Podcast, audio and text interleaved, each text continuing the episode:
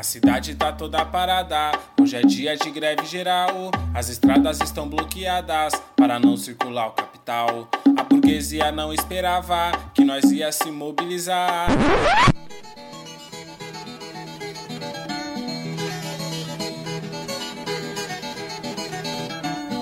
Está no ar mais um podcast Centelha, o podcast do Partido Comunista Brasileiro aqui no Ceará, trazendo notícias, análises, bate-papo e história pela perspectiva da luta de classes no nosso estado.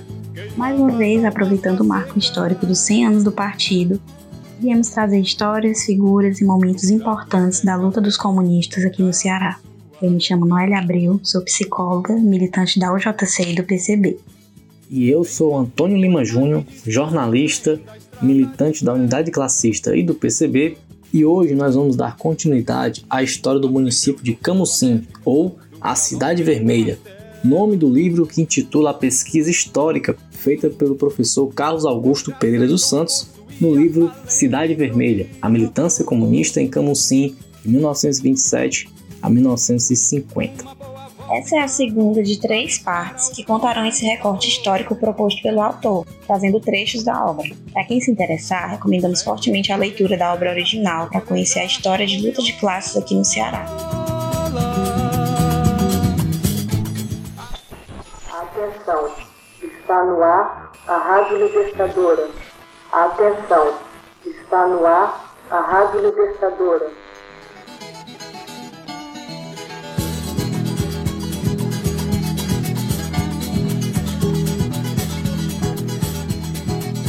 Já sabemos que Camusim possuía nomes importantes para a construção do imaginário do que viria a ser chamada a Cidade Vermelha. Francisco Teodoro Rodrigues, João Farias de Souza, o Caboquinho Farias, Raimundo Vermelho, Pedro Rufino e que inúmeras eram as entidades que compunham as forças que organizavam o povo camucinense, como a Sociedade de Amigos de Camusim e a União Feminina, que contava com a dona Guiomar Cordeiro da Silva.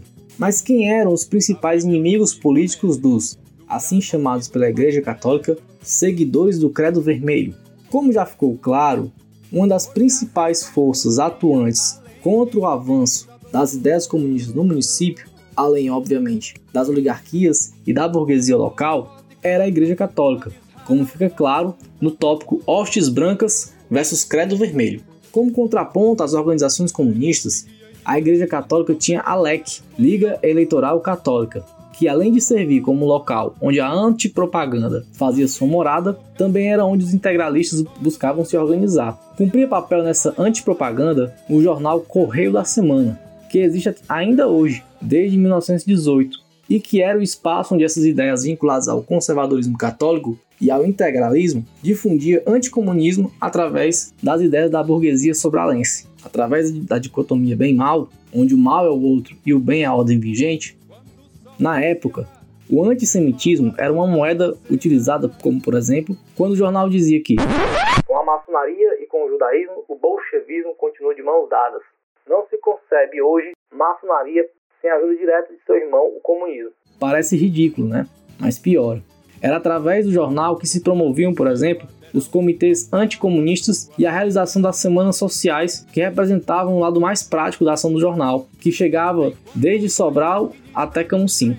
Até recentemente, Olavo de Carvalho, que está até meio calado ultimamente, né? Comentava sobre o falso decálogo de Lenin. Mas essa ideia de uma cartilha dos comunistas para atuar através do caos para se estabelecer na política, como por exemplo os Dez Mandamentos para a Juventude Soviética, que dizia coisas assim. A Associação dos Ateístas Combatentes entregou a todas as crianças da escola os seguintes mandamentos. 1. Um, se queres ser um bom aluno, deve ser ateu da marca de Estado. 2. Não admitas que te obriguem a frequentar a igreja. 3. Se teus pais te obrigarem a frequentar a igreja, denuncie-os à GPU, é a Polícia Secreta do Terrorismo Vermelho. 4. Denuncia logo todos os inimigos do Estado. 5. Ser ateu significa ser bom, fiel, verdadeiro aluno de Lenin e Stalin. 6. Todos os alunos ateístas exibam com orgulho seu distintivo de ateu. 7. Jamais deves cumprimentar sacerdotes ou freiras. Ao contrário, mostra-lhes todo o ódio do teu proletário soberbo. 8. Para seres um bom ateu, é preciso que estudes bem as doutrinas do ateísmo. 9. Lembra-te sempre de que os monges, os sacerdotes, são inimigos para a revolução, da Revolução Mundial. E ouve gente afirmando que eles são pagos pelos soviéticos para combater os totalitarismos. Coitados, o nono mandamento entrega a mocidade russa e os fatos subsequentes surraram e chicotearam todos os atrasados. Décimo, todos os ateus devem conhecer a fundo o manejo de todas as armas. E isso, escrito no jornal, termina com um mandamentos terríveis, não são, leitor? Parece, porém, que alguns desses mandamentos tiveram as séculas também em nossas terras. Destarte, o Estado Vermelho continua a preparar a sua geração vindoura para a Revolução Mundial. O que faremos nós? Para além disso, muitos outros textos e artigos tiveram ampla plataforma para atacar os camaradas. O integralismo também foi defendido nas páginas do jornal. Como se sabe através de vários estudos sobre um dos fascismos brasileiros, os integralistas apoiam o credo católico. E, no jornal, o mesmo foi chamado de uma doutrina muito empolgante, que convidava o povo a se organizar na A e B, como o chamamento brasileiros e de para o integralismo, se desejarem da pátria livre, grande e forte. Discutiremos em outro episódio mais amplo sobre o papel da imprensa, mas sabemos que o Correio da Semana, pela aproximação geográfica, chegava mais rapidamente às mãos das famílias católicas de Camusim, mas o Democrata não ficava para trás. Suas muitas edições eram esgotadas antes que em outros municípios, mesmo em períodos mais repressivos, quando os garotos distribuíam o jornal, isso não mudou, muito graças à organização de trabalhadores que vinham através do porto ou da ferroviária. Abri a boca do canto sob os olhos da memória,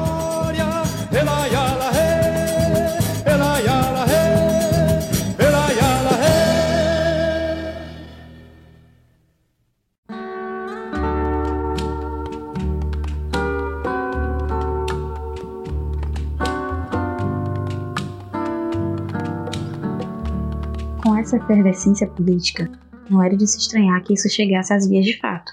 O autor nos fala que, fora do espaço político, católicos e comunistas transitavam pelos espaços um do outro. Era comum que militantes estivessem presentes nas missas e em espaços de pregações, e que membros da juventude católica nutrissem admiração pessoal pelas figuras comunistas. Apesar disso, o episódio conhecido como Massacre do Salgadinho ficou marcado na memória dos camoncinenses. O autor nos narra as muitas perspectivas em torno do evento, e a do jornal O Democrata contém riqueza de detalhes quase literários. Dizia que na noite de São João, Camusim vivia os festejos da data e os comunistas, já temerosos pela repressão da época, se distanciavam o quanto podiam desses espaços, pois falamos aqui de 1936, um ano depois do levante de 35 e os ânimos ainda estavam empolvorosos. Camusim, pelas suas características e militância numerosa, seria um ponto estratégico para a adoção da tática de guerrilhas e também para refazer contatos com os comunistas do estado vizinho, Piauí, deveria aglutinar os remanescentes da repressão e assim dar início a uma ofensiva. Para isso, o partido designara três camaradas para o município: Miguel Pereira Lima, conhecido como Amaral, Francisco Pereira Lima, irmão de Amaral, e Luiz Pretinho. Amaral e Luiz Pretinho eram dirigentes do PCB no Ceará, já tendo atuado em Parnaíba e em Mossoró os planos mais infrutíferos que fossem eram usados como forma de justificar as atrocidades cometidas pela polícia e mais especificamente do capitão Cordeiro Neto, que foi quem chefiou a ação. Das muitas versões que se tem, uma delas é a do depoimento de Francisco Pereira Lima, que diz que foi surpreendido, amordaçado pelo tenente Pio, perguntou de seus companheiros.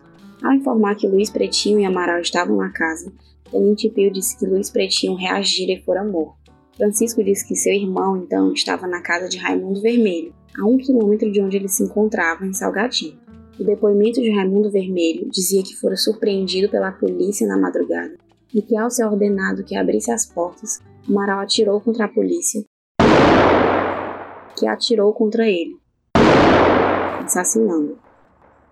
Ao chegar à delegacia, viu Luiz Pretinho já morto e que depois fora transportado para Fortaleza. José Ferreira de Souza, que atendia à época dos depoimentos cedidos ao livro por seu Dedé, único sobrevivente do massacre, informou à polícia não saber da ligação do pai com os comunistas. Mas essa é uma versão, a oficial. A versão do jornal O Democrata narra que todos dormiam quando foram surpreendidos pelo bater da porta. Amaral e Luiz Pretinho acendem as luzes para ver quem eram e são alvejados de antemão pela polícia. Segundo o jornal, Luiz Pretinho já havia sido pego naquele momento. Dado como morto, despertou em meio ao caos e pediu um copo d'água, ao que os policiais prontamente esmagaram sua cabeça com golpes de coronhadas de fuzil. Após isso, abriu-se apenas uma cova, onde enterraram seus corpos. Outra história contada por um dos filhos de Raimundo Vermelho diz que houve traição e delação de militantes integralistas.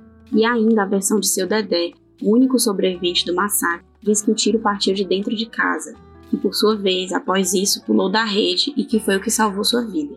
Seu pai e ele foram levados para a delegacia. Seu pai, Raimundo Vermelho, levado para Fortaleza, onde sofreu terríveis torturas, morrendo três meses depois, vomitando sangue pelas ruas de Cambucim, em decorrência dos maus tratos.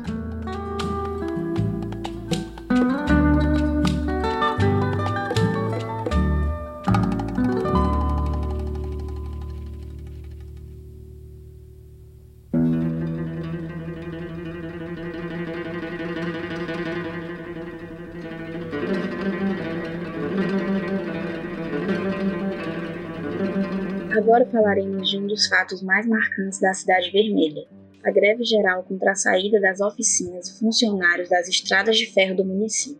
A greve de 1949-1950 ocorreu num contexto em que a empresa inglesa Booth Lines sabotava o porto de Camusim, explorando o serviço de alvarengagem e alegando uma desobstrução do canal natural, fato que o livro mostra ter sido desmascarado com a entrada de navios no porto empresários do ramo de cabotagem de Fortaleza e a empresa inglesa foram atores fundamentais nessa sabotagem. Os dois sindicatos mais combativos do município estavam a par dessa situação, o de ferroviários e o dos carregadores do porto. Assim, forçava-se a insuficiência do porto e justificava, portanto, a transferência das oficinas e funcionários para Fortaleza. E durante todo o ano de 1949, um clima de tensão tomava conta dos camocinenses. Afinal, seria um golpe duplo desemprego generalizado com impacto direto na economia. Os empresários organizaram-se através do MUC, Movimento de União pelo Ceará, que era constantemente denunciado pelo democrata de conluir com os diretores da rede de viação cearense. Era tal o impacto e tão covarde que mesmo lideranças católicas e representantes políticos das oligarquias locais, em cartas e telégrafos, evitavam relacionar a movimentação da cidade com os comunistas, mas sim como uma demanda do povo. Foi instalado então um alarme que indicaria qualquer indício de tentativa de desmonte ou retirada de máquinas. Pintavam-se vagões de trens com abaixo humor. Atividades da estrada de ferro eram paralisadas, obstruindo o leito da estrada com paus, pedras, caldeiras velhas, etc. O jornal O Democrata deu ampla cobertura à greve, e através da atuação de vários nomes já citados nesse especial, como Sotero Lopes, Francisco Teodoro, Pedro Rufino e muitos outros. Era tal o movimento que descambaria em uma grande passeata pelas ruas, registrada nas capas dessa e da edição anterior do especial, além da fala de inúmeros representantes de entidades, sindicatos, organizações, políticos e lideranças inquestionáveis, como Sotero Lopes e Pedro Rufino, que aparecem em meio a cartazes e placas que denunciavam os empresários, a companhia inglesa e impediram, naquele momento, o desmonte da ferrovia que já no contexto da ditadura empresarial militar de 64 conseguiu aos poucos o seu intento. Mas este era um outro momento histórico, conhecido onde os comunistas foram, mais do que nunca, perseguidos e massacrados. De Camusim fica a lembrança. E mesmo que outros ditos comunistas nos anos 90 tenham tentado se apoderar dessa lembrança, não dá para esquecer que estes mesmos coligaram-se muito abertamente com as oligarquias e aqueles camaradas denunciavam dia sim e dia sim também nas páginas de seus jornais. Definitivamente não é a mesma coisa.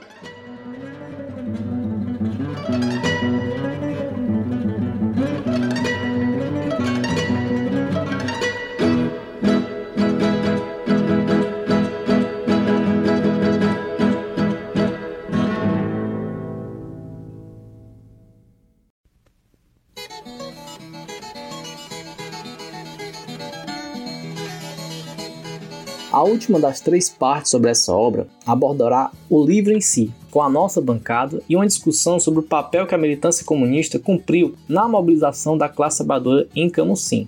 Se você gostou desse formato, mande mensagem pra gente no Instagram e no Twitter, no arroba centelhapod, e não se esqueça de curtir e comentar. No nosso Call Center no Telegram, você pode deixar um recadinho, dúvida ou sugestão de tema para ser reproduzido aqui no Centelha.